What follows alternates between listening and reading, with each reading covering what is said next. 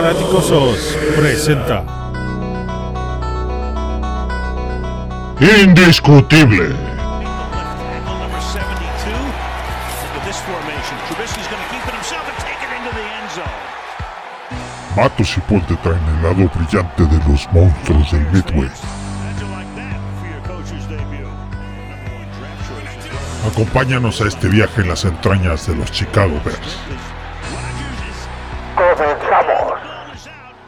Muy buenas noches, queridos fanaticosos. Bienvenidos a un episodio más de Indiscutible después de tanta acción en Agencia Libre.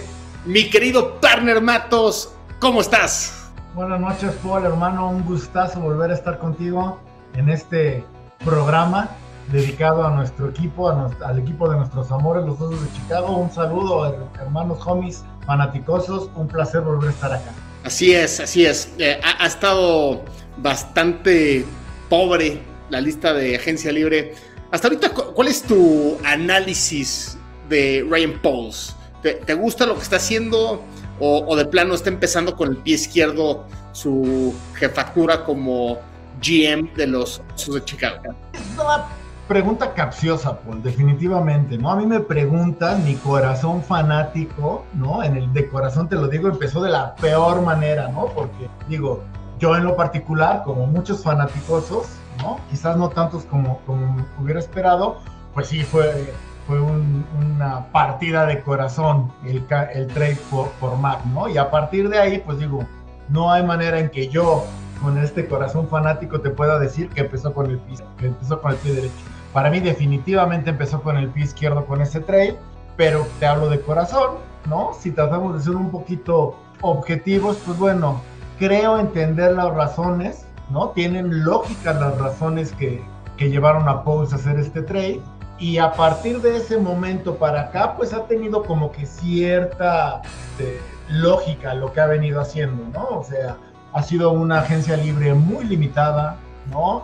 En cuanto, en cuanto a renombre de jugadores, ¿no? Entiendo muy bien la línea, estamos buscando jugadores jóvenes, ¿no? Para desarrollarlos, porque ninguno de ellos era titular. Tenemos 10 contrataciones al día de hoy y ninguno de ellos, ni siquiera Lucas Patrick, que es como que la más fuerte de nuestras contrataciones, era titular en su equipo anterior, ¿no? Entonces, complicado juzgarlo porque pues no puedes, no puedes juzgar una película a la mitad, ¿no? Y no está terminando ni siquiera su, su primer pretemporada, pero hasta ahora la película pues me está pareciendo un poquito aburrida, ¿no? Y me empiezan a dar ganas de salirme del cine y de abandonar la función, ¿no? Por ponerlo de alguna manera.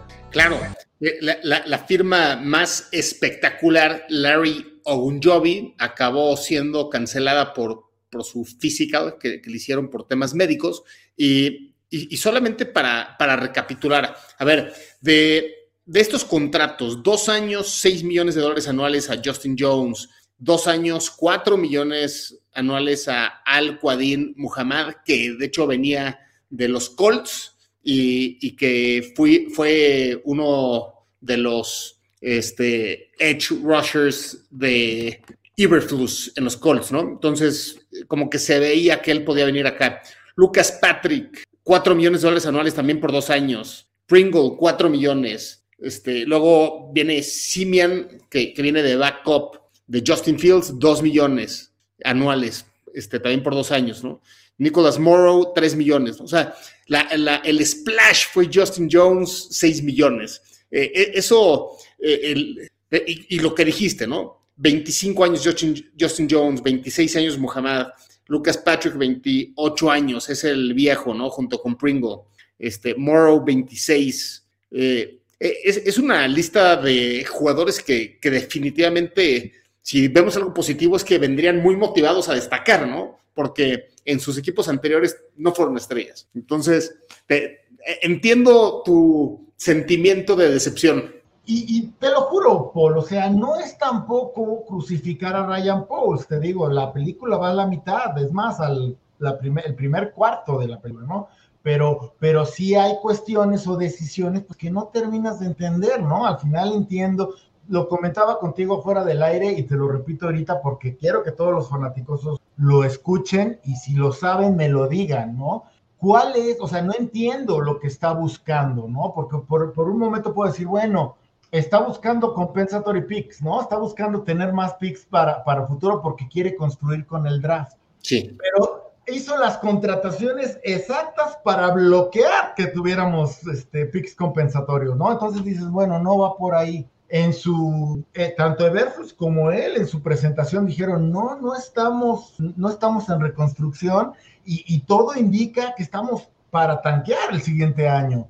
Entonces, sin querer ser extremista, sin querer crucificar a Ryan Pauls, no entiendo muy bien cuál es su approach. Y si es este approach de decir voy a construir en base del draft, pues hay que decirle que este año no tiene mucho para draft, ¿no? Entonces es complicado, Paul. Uno siempre quiere apoyar, que tenemos que mantenernos positivos, es muy pronto para juzgar, pero creo que va para los dos lados, porque sabes una cosa también, también, o sea, hay mucha gente que lo quiere crucificar, no estoy de acuerdo, pero mucha gente ya le quiere hacer afuera de Hallas Hall su estatua. Y tampoco ha hecho nada, Paul, ¿no? A mí lo que me pasa, y ya, perdón si me extiendo tantito con esto, Paul, ¿no? Pero, a ver, en mi no experta visión, ¿no? En mi no experta visión, tú necesitas las tres posiciones más importantes en un equipo de, de fútbol es coreback, dos, quien ataca al coreback rival y quien protege quien proteja a tu coreback. Claro. Y yo siento que con todo el desmadre, comillas, que Pace le dejó a Paul, esas tres funciones estaban cubiertas, ¿no?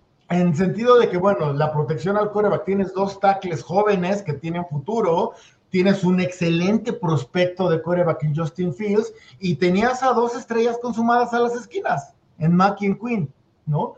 Está haciendo lo suyo, está haciendo su magia, ¿no? Pero no entiendo y no significa que esté mal Pauls, el que está, el que está mal o el que está corto de idea soy yo, porque no alcanzo a vislumbrar qué es lo que está dando, ¿sabes? Porque perdóname, ninguna de estas 10 contrataciones te va a hacer una diferencia. Y tampoco es que haya hecho mu muchas cosas mal, ¿sabes? O sea, porque lo de Bates, que, que, que, lo retuvo Buffalo, pues no es su culpa.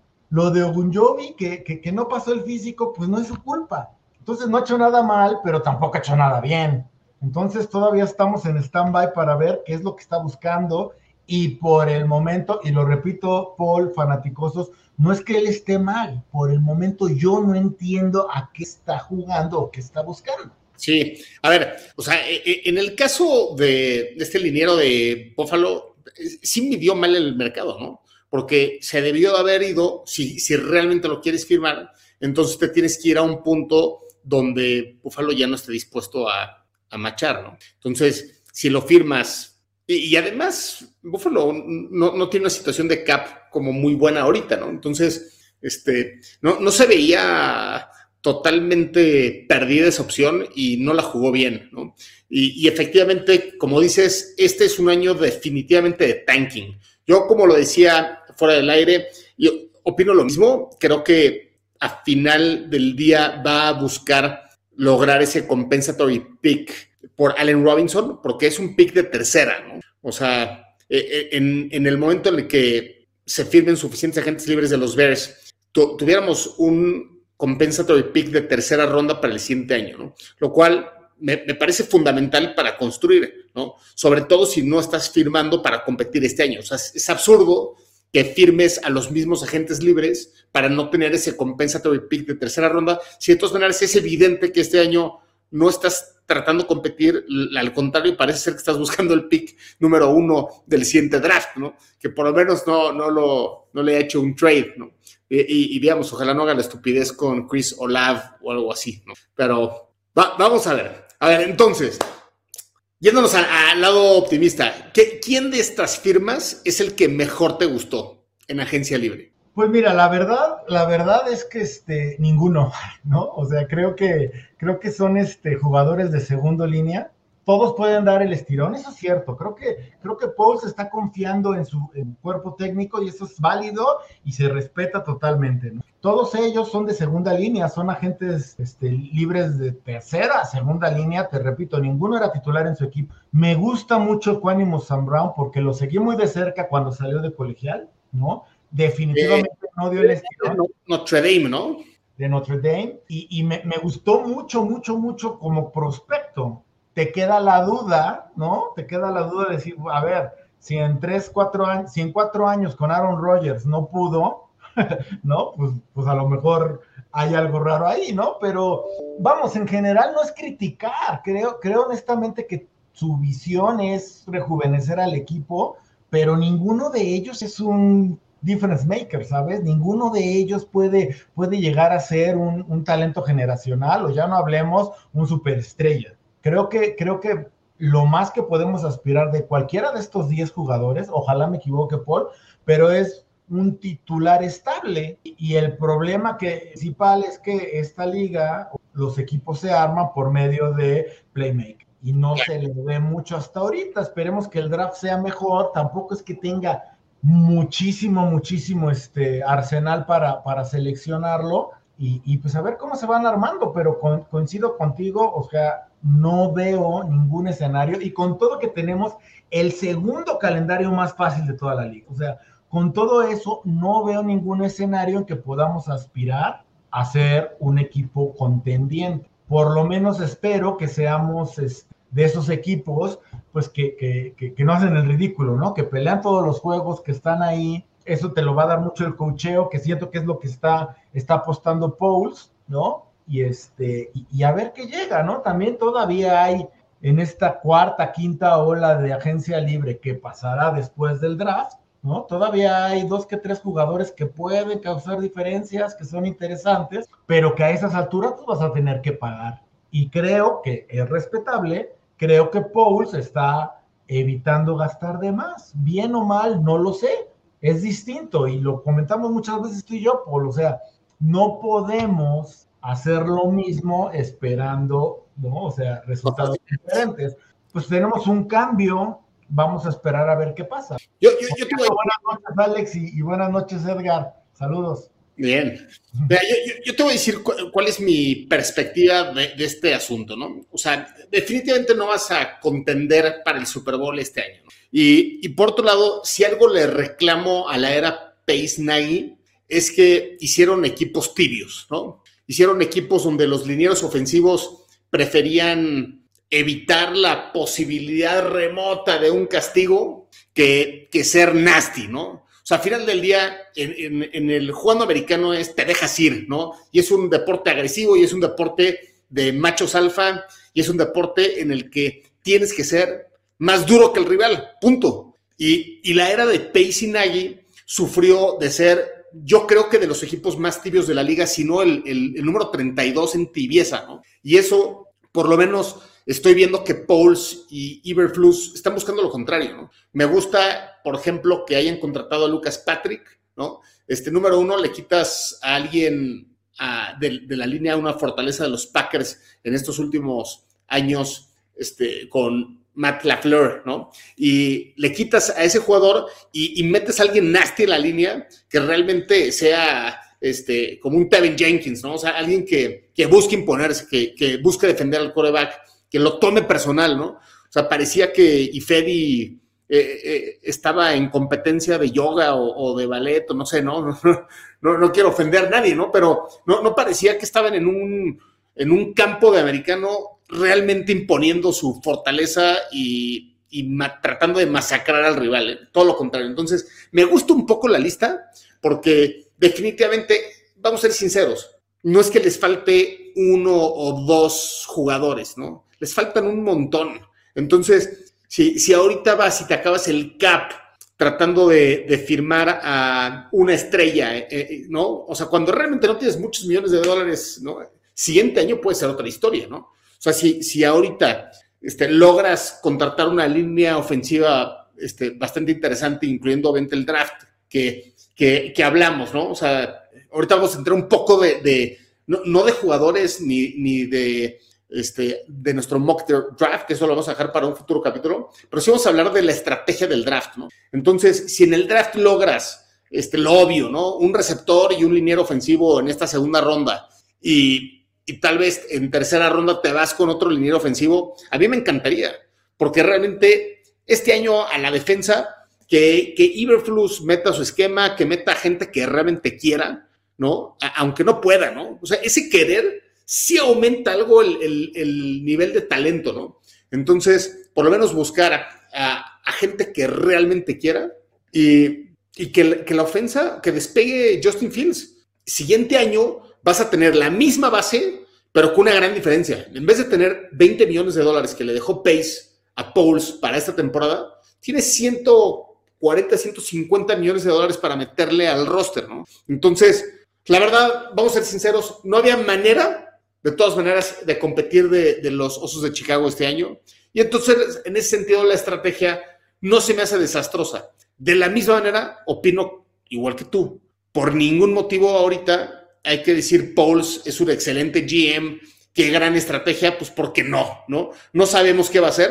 Ahorita solamente podemos especular, ¿no? Y, es momento de analizar esos movimientos y, de que haga cosas inteligentes, ¿no? Y para mí, la siguiente cosa inteligente es que sí tenga un compensatory pick por Allen Robinson de tercera ronda, porque se hace potencialmente una gran diferencia un jugador de tercera ronda, ¿no? Sí, esperemos que le salga, Paul. Al final, mira, yo, yo, yo no concuerdo, yo no concuerdo en el sentido de que, o sea, entiendo perfectamente él, ¿no? O sea, ¿cómo explicárselos? Tengo, tengo un diablito y un angelito en mis hombros, ¿no? Y entonces tengo, tengo al, al diablito diciéndome, oye, este Pauls es un imbécil, está destruyendo el, el, el, el, roster de los osos, ¿no?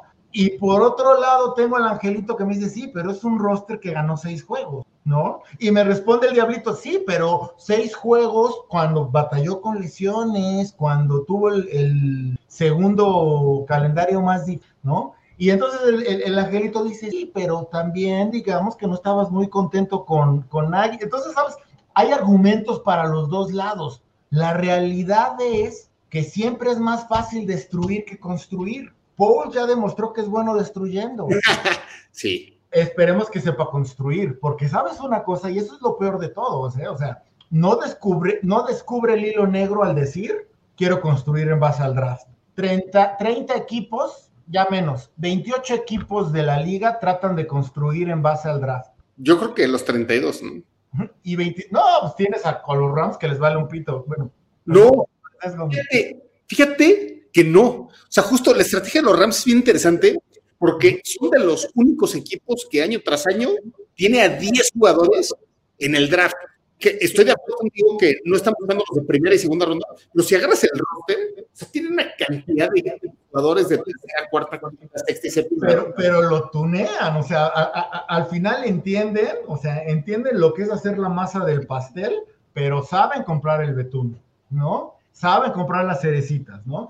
Y, son los campeones. ¿Sabes qué otro equipo compra campeonatos o compra los jugadores en lugar de buscarlo por el draft? Los anteriores campeones, que es Tampa. Y te voy a poner cómo está cambiando la tendencia, por ahí lo tuiteé hace como dos semanas, o sea, el equipo que construía por excelencia en el draft eran los Steelers. Ya cambiaron la, la técnica. Ya digo, no están gastando a nivel Rams, ya están buscando moverse de ahí, ¿no? Entonces, de repente, si queremos ser críticos, que no es mi intención, ¿no? No le quiero tirar de más a Pauls, pero si queremos ser críticos es, a ver, todo mundo quiere construir en base al draft, ¿no? Sí. Por lo menos con Pace sabíamos que se iba a equivocar o iba a tener unas tres selecciones, unas dos primeras rondas dudosas, pero que iba a encontrar un jugador, una joya en rondas tardías. Paul se está apostando por más de eso. Ojalá pueda, porque viene de Kansas y Kansas no me suena como que el de los mejores equipos en drafts. Entonces, no, nuevamente, no se trata de crucificar a Pauls, no le hagamos toda, o sea, aguantemos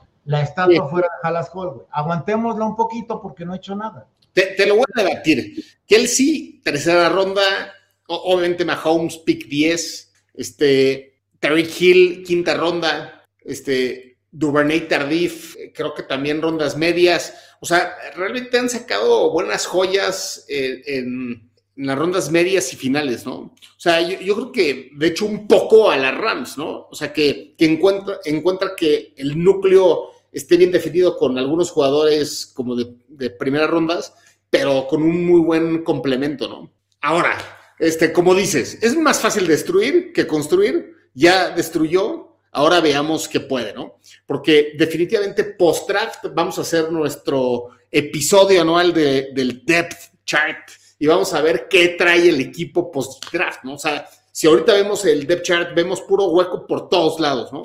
O sea, no, no hay, eh, como dices, no, no podemos decir contundentemente la línea ofensiva es mejor que el año pasado. Y no, en ningún caso, Paul, en ningún caso. Entiendo perfectamente el punto, pero a ver, Pauls heredó un roster deficiente, lo compro. Hoy por hoy, que todavía no ha acabado, lo entiendo también, hoy por hoy no podemos decir que haya mejorado ese roster, porque no somos mejores. Por lo menos en papel no lo somos. No, y, este año va a ser peor, o sea, eso es un hecho, pero con la salvedad que no había el cap suficiente para mejorar una agencia libre y que siendo inteligente ahorita Paul se decir, a ver, o sea, tengo 20 millones de dólares o 30 millones de dólares para contratar a 20 jugadores, ¿no? O sea, si le doy dinero a uno, pues me quedé sin 19, ¿no? Entonces, o sea, yo en ese sentido no lo puedo criticar, pero tienes toda la razón. Este año está destruyendo, va a seguramente agarrar el best available player en el draft y, y, tal vez haga unos trade downs. Yo no lo veo haciendo un trade up. Espero que no haga la estupidez, porque el equipo no está para quedarse sin picks otra vez, que ese es otro reclamo a Pace, ¿no? O sea, el equipo se construye con picks, ¿no? Si, si, si tiras 10 balazos, pues lo más seguro es que en algunos sí le pegues, ¿no? Si, si tiras 5 balazos, pues la, las probabilidades se reducen a la mitad, ¿no? Entonces, no, pero, pero vamos a tener este año metralleta de prospectos. ¿eh? Te lo digo porque vamos a ser el equipo de los equipos que más son drafted y agentes libres traigamos de la calle después del. O sea, tenemos el espacio. Tenemos el espacio en cuanto a roster, no en cuanto a lana. Entonces, tenemos a la fecha, nuestro roster son 52. Para los otros tenemos que tener 90, ¿no? Entonces, por lo menos 30 lugares van a ser de un drafted y de agentes libres que sí. vuelva a lo mismo y, y, es un poquito, un poquito complicado, ¿no? Porque por supuesto que me encantaría que trajéramos un gran nombre en agencia libre o que lo hubiéramos traído,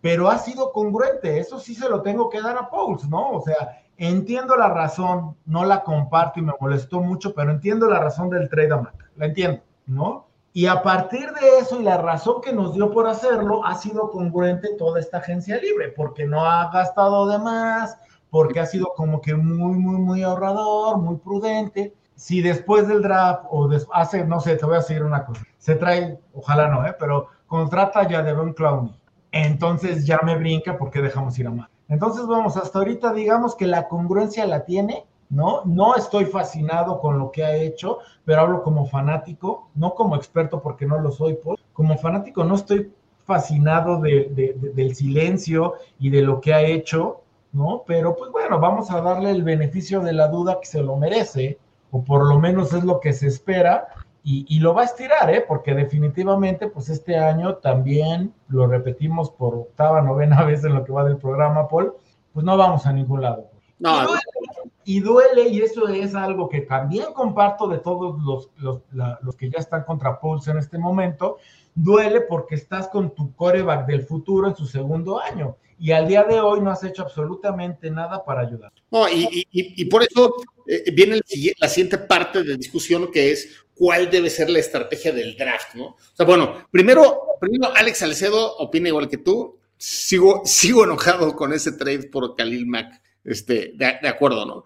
Este, ahora, lo obvio, ¿no? deberíamos draftear a un receptor y a un liniero ofensivo. Entiendo el best available y todo el rollo, pero para mí es, es evidente, o sea, lo tienes que hacer. Sería una estupidez no hacerlo, ¿no? ¿Concuerdas o difieres? No, creo que, creo es la, la, creencia popular, ¿no? Yo concuerdo, gente, necesitas proteger a tu coreback del futuro, necesitas darle armas a tu coreback del futuro. El problema es ¿no? Que, que, que vuelva mismo. Y si suena que estoy atacando, no es así, fanáticos, créanme que trato de ser prudente, trato de ser objetivo, ¿no? El problema es que en lugar de cubrir huecos, Pauls ha generado más. Y entonces te falta un inside linebacker, te falta un, un este, defensive end, probablemente te falte un, un técnica 3, te falta un safety, te faltan dos corners, ¿no? Entonces, tienes huecos por todo, entonces es, es, bien complicado tratar de decir por qué se va a ir Pauls. Y, y, y, al final es que ha abierto tanto sus opciones que no me sorprende. O sea, lo lógico o lo que queremos es que se vaya por línea o por receptor. Que aparte, pero aparte son dos posiciones que tienen mucha profundidad este año, pues. Sí. Entonces, a mí no me sorprendería que se fuera por el lado defensivo, ¿eh? Porque, pues quieras o no, tienes, tienes un coach defensivo, estás planeando, o sea, Pauls lo que hizo, lo, lo primer cuestionable, que no es criticable, pero es cuestionable, es que agarró, recibió un equipo con muchas carencias, con una defensa vieja, si tú quieres, pero que era top 10 de la liga, ¿no? En estadísticas por lo menos. Y su primer decisión, que, que, que todo el mundo dice, yo tengo mis dudas, que fue de él, pero vamos, su primer decisión es traer al único candidato de coach que tenía que no iba a aprovechar esa defensa y que le iba a cambiar el esquema. Entonces con eso ya creaste huecos. Claro. Entonces al final pues tienes huecos en todos lados, Paul. Al contrario, yo te podría decir, con temor a equivocarme, no es una, una, a lo mejor estoy hablando de más, pero creo que del lado defensivo ya tenemos más huecos que del ofensivo. Sí, fa falta corners, falta edge rusher, ya que se fue Mac, a menos que creas tanto en, en, en, Gibson, que puede ser y mostró talento, pero no está consolidado. Este, tienes al, a, al Garnariz, pero más bien para esquema 34, no 43. Te falta el técnica 3, como dices. Este, uh -huh. Te falta, si, si, pones a Rock One como weak side linebacker y a Morrow como middle linebacker, te falta el strong side linebacker, ¿no? Este, te falta el strong safety también, ¿no? Que, bueno, este de Tennessee suena bien, está interesante, ¿no? Pero, pero vuelvo a lo mismo, o sea, haz de, de, de, de, equipos especiales, no es que no llegue a sumar, sí. pero, pero, no era titular en su equipo, ¿no? No. Entonces, hay muchos huecos, Paul, ¿no? ¿Qué, qué, qué te, la respuesta a tu pregunta es sí, sí, me encantaría que, que, que utilizáramos, pues si no, si, si no todo el draft, por lo menos los primeros dos picks de segunda que tenemos en apoyar a Justin Fields, me encantaría. Pero con tantos huecos, digamos que Paul se ha dado la oportunidad o ha abierto sus posibilidades a cualquier posición dentro del campo, ¿no? Y luego la cereza en el pastel es cuando en la semana pasada en su conferencia con prensa dice, no descarten que vaya por un corredor, cuando definitivamente corredor es el único departamento que yo creía que estábamos cubiertos. Claro, pero él, él, tiene que decir eso porque si no los demás GMs lo, le van a hacer un trade-up adelante de él, etcétera, ¿no? O sea, él claro. tiene, tiene, que abrir las opciones, pero yo casi que les garantizo que va a ser receptor, liniero ofensivo o corner, ¿no? En una vez es un técnica 3, pero yo, yo creo que se va a utilizar la tercera ronda para un técnica 3. Y, y yo... La bronca con el técnica 3 te voy a decir es que esta, esta clase tiene poca profundidad. Eso es precisamente, creo que es una buena clase, lo que es una buena clase para necesitar receptores y para necesitar este linieros ofensivos. Ah, tienes poquito, güey, tienes poquito, realmente no hay mucho. Y sobre todo cuando estás hablando de un 4-3, sí. ¿no? Que está cayendo ya pues un poquito en el olvido, ¿no? ¿no? Desconozco por qué regresamos a ella, pero pues bueno, apoyar, ¿no? Pero no sé, hay, hay muchas decisiones que, que, que, que no me no me suenan la campana, pero no porque estén mal, güey, sino porque no las entiendo. El, el, backup de Larry Ogunjobi fue Justin ¿no? O sea, entonces sí ya tienes al técnica 3, pero todavía necesitas tener a otro, ¿no? Que, Tonga, ¿eh? También digo, o sea, Chris Tonga Yo, cosas buenas. Y... Sí, pero, pero no para técnica 3, ¿no? Yo, yo lo veo, yo creo que él, él va a jugar de, este, de, de nose tackle. Ahí. Es que no viste la foto de hoy, papá. Checa Twitter, bajó, bajó un buen de kilos, se ve, es otro, ¿eh? Es otro. Ahí por ahí vi el, el, el tuitazo donde, donde, donde se ve que le, lo, lo, pusieron a trabajar en pretemporada. Pues, pues bien, a ver, eh, qué mejor que jale, ¿no? Este, ahora, entendemos lo, que, que, no ha hecho algo todavía que nos diga exactamente qué quiere, ¿no? Yo, yo creo que sí, por lo menos lo que podemos agarrar es gente joven, asegurar que el año que entra puede dar el brinco, pero para eso necesitas que Justin Fields tenga un gran segundo año y para eso necesitas rodearlo, como dices, de armas y, y de defensa. Entonces, va, va, vamos, vamos a ver qué pasa en el draft. Va a estar bien interesante. Este, definitivamente hay que tener un capítulo para discutir tu mock, tu gran famoso mock. ¿Cómo vas? A ver, platícanos como último tema del día, platícanos cómo vas con tu mock. ¿Qué posibilidad llega de avance? Ha sido bien complicado, porque como te decía, o sea, al final no, no, no, uno no es que yo tenga la razón, ¿no? O sea, trato, trato de, de, de entender muchas veces este, cuál es el objetivo, qué es lo que estamos buscando, ¿no?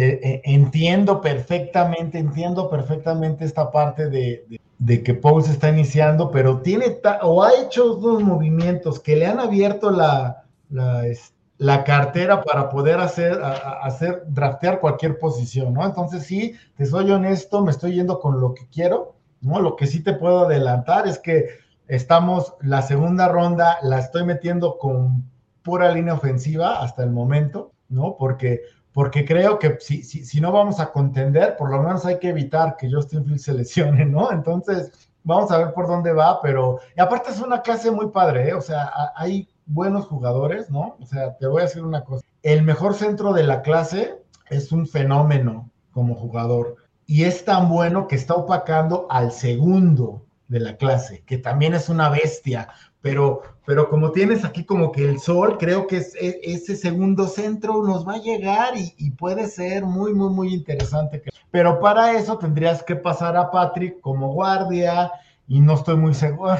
Es bien complicado ahorita y, y la verdad es que uno trata de apoyar y seguiremos apoyando siempre, Paul, pero no sé, o sea, es como que un cúmulo de sentimientos porque trato de no enojarme pero ¿sabes qué es lo que más me desespera, Paul? Es esta realidad, porque es lo que, lo que siento que nos pega a todos, ¿no? O sea, la realidad de que, de que con Pauls, pues vamos a iniciar nuevamente la reconstrucción, lo que significa por lo menos dos años, ¿no? De, de, de seguir como que abajo de la tabla, ¿no? Claro.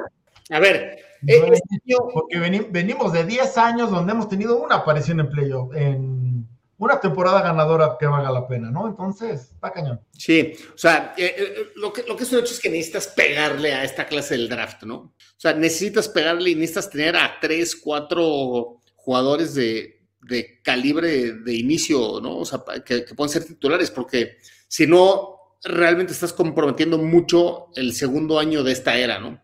Y el segundo año de esta era debería de pintar un poco para un poco mejor, porque en esta era del NFL, o sea, realmente no puedes esperar que, que un tándem de head coach y GM el tercer o cuarto año les vaya bien. O sea, el segundo año ya debería tener un, algo de punch. Entonces, para eso, este primer año tiene que mejorar mucho. Repetimos, potencialmente habría muchísimo dinero. Seríamos el equipo número uno para gastar el siguiente año.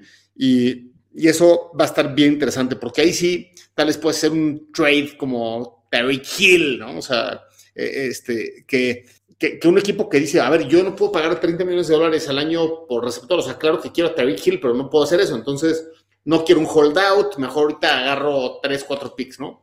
Este... y ya a raíz del problema, Paul, ya para, para, para no tardarnos de más, o sea, yo creo, y es darle un abrazo al máster, porque él tiene razón, creo que el error que estamos arrastrando es aguantamos a Pace y a Nagy un año más, ¿no? Un, año de más. Yo creo que Pauls y Everflux tendrían que estar pensando ahorita en, en ganar, en, agarrar a su, a su coreback franquicia y empezar a construir, ¿no? Entonces, están agarrando un equipo que, que, salvo la opinión de todos es válida, ¿no? Un equipo que ellos no le ven nada, pero ya tienen el coreback franquicia en posición.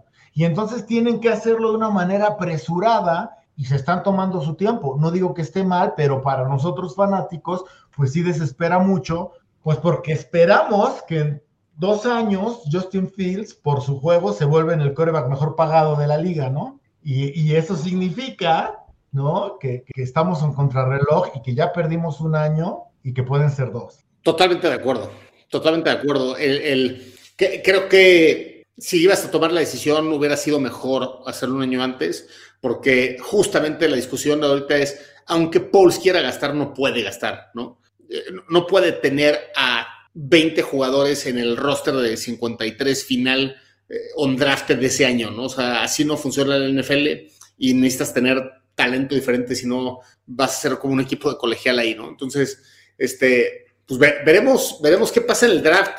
Este, vean, definitivamente busquen el, nuestro capítulo de previa del draft en un par de semanas. este, necesitamos tenerlo máximo tres. pero ya se viene el draft a finales, ¿e-, ¿es finales de abril este año, mi Matos? Sí, 30 31 de abril, draft en, no es en Las Vegas, es en Minnesota, no recuerdo, se me fue. Creo que Las Vegas, creo que es Las Vegas, porque no lo tuvieron por pandemia, ¿no? Pero sí. Acaban de anunciar que va a ser en Minnesota en otros años, pero no, no, no, se me fue el nombre. Hola, David. Abrazo. Venga. Entonces, jueves 28 de abril, ¿no? Primera ronda. Exacto. no participaremos, a menos que, hagamos alguna tontería por ahí. Y luego. Ojalá no, ojalá, ojalá, no estemos de, de, espectadores viendo cómo un jugador legendario cae, cae para la segunda ronda. Siempre pasa. Siempre. Todos los años pasa. ¿sabes? O sea, el caso que lo identifiques, confiemos en que Paul sea, no ha, no ha sido el mejor inicio para Paul, lo, lo, repito, no, quizás porque no ha sido muy flashy.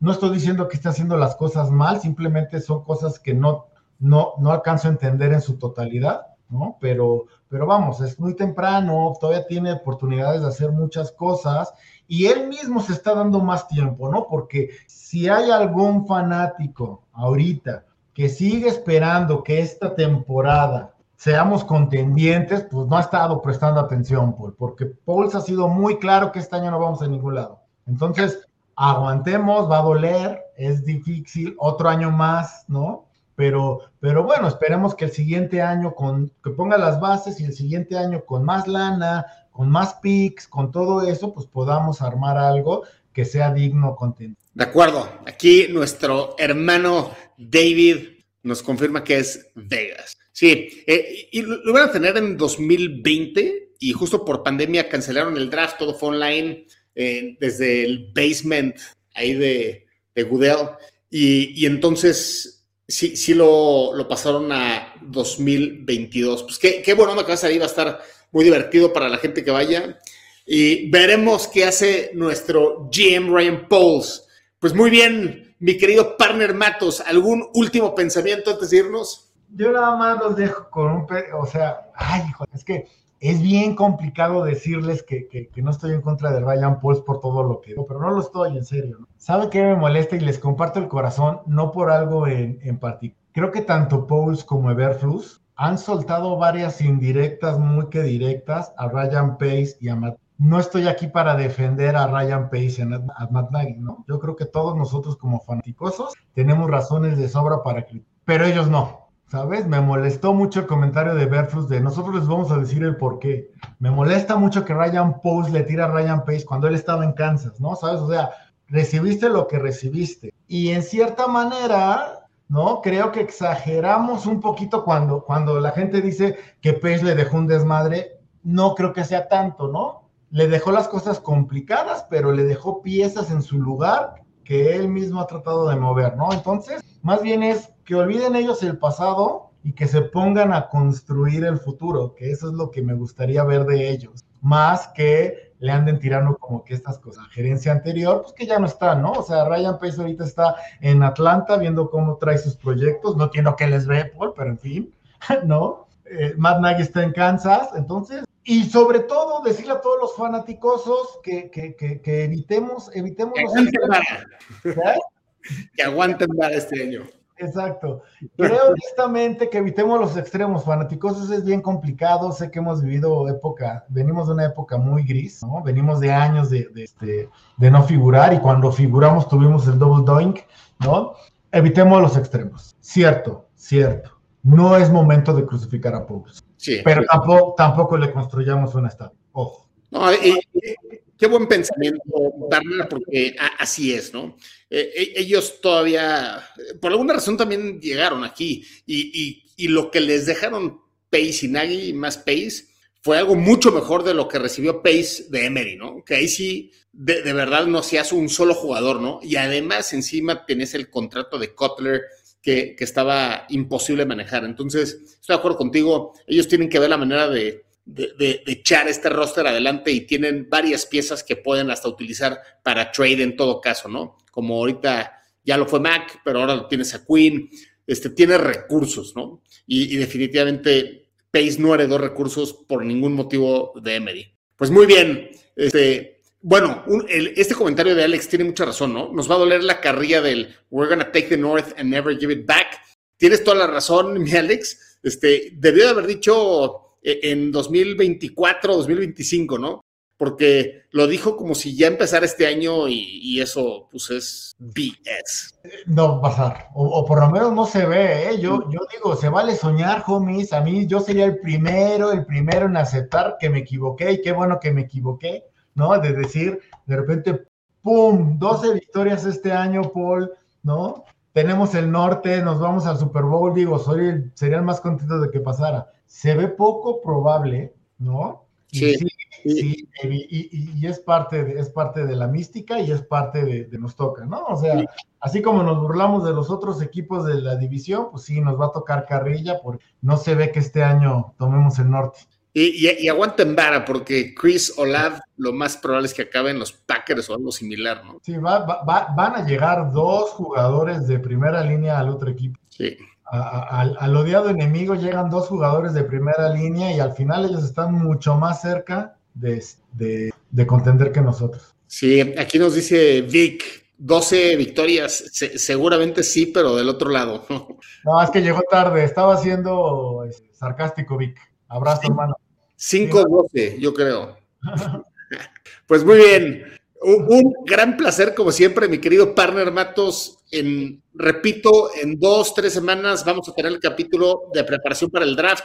Vamos a mostrar el mock de partner Matos, que es famosísimo, el, el anual mock. Le atiro un buen. Creo que, creo que en 10 años he tenido dos aciertos, hermano. Pero sí les voy a contar algo para que se den un quemón, Gómez. ¿no? Hace dos años mi mock draft y el draft de los Patriotas fue el mismo, el mismo. Lo que significa que Belichick y yo estamos en otro nivel. Pero pues no me hacía caso, no me hizo caso, nunca me hizo caso, ojalá Paul lo haga. Bien, y recuerden, el amor por los osos es indiscutible. Un abrazo, homies. Bear down.